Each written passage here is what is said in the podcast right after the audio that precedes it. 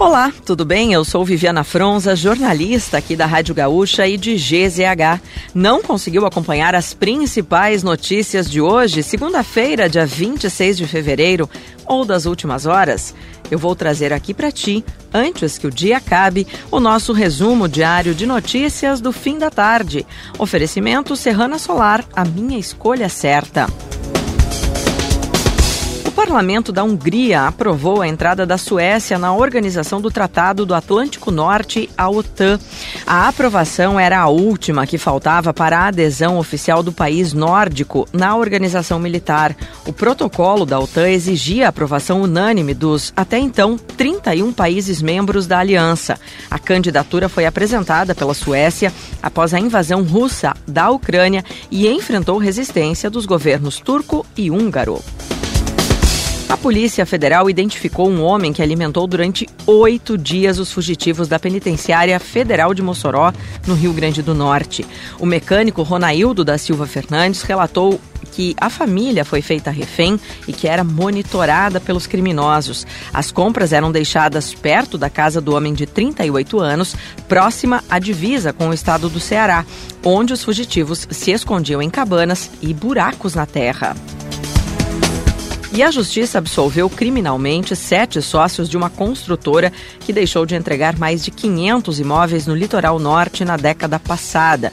Os empreendimentos foram vendidos pela Baril em Xangri-Lá, Imbé e Tramandaí.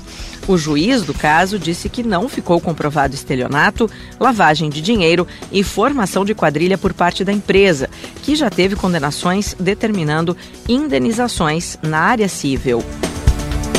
A justiça decretou a prisão preventiva do pai, que jogou o filho de 11 meses pela janela do carro que dirigia em Novo Hamburgo na última quinta-feira.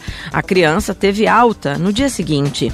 O homem de 40 anos chegou a ser agredido por populares que testemunharam o fato e foi preso em flagrante. Ele também obrigou a mulher e mãe da criança a pular do carro em movimento. Ele pode responder por tentativa de feminicídio e homicídio. A Polícia Civil abriu investigação sobre a denúncia de importunação sexual contra um mascote do Internacional.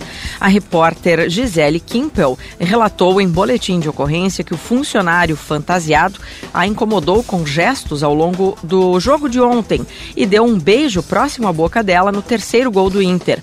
A primeira delegacia da mulher de Porto Alegre solicitou as imagens registradas pelas câmeras do estádio e informações sobre o funcionário. E para fechar o nosso resumo de notícias, antes que o dia acabe, tem a previsão para amanhã. A terça-feira será de tempo instável no Rio Grande do Sul.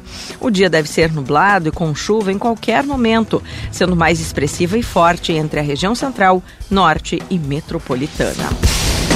Se quiser saber mais sobre algum desses assuntos e muitos outros, além dos nossos colunistas, áudios e vídeos, é só acessar gzh.com.br ou o aplicativo de GZH. Amanhã a gente volta aqui antes que o dia acabe.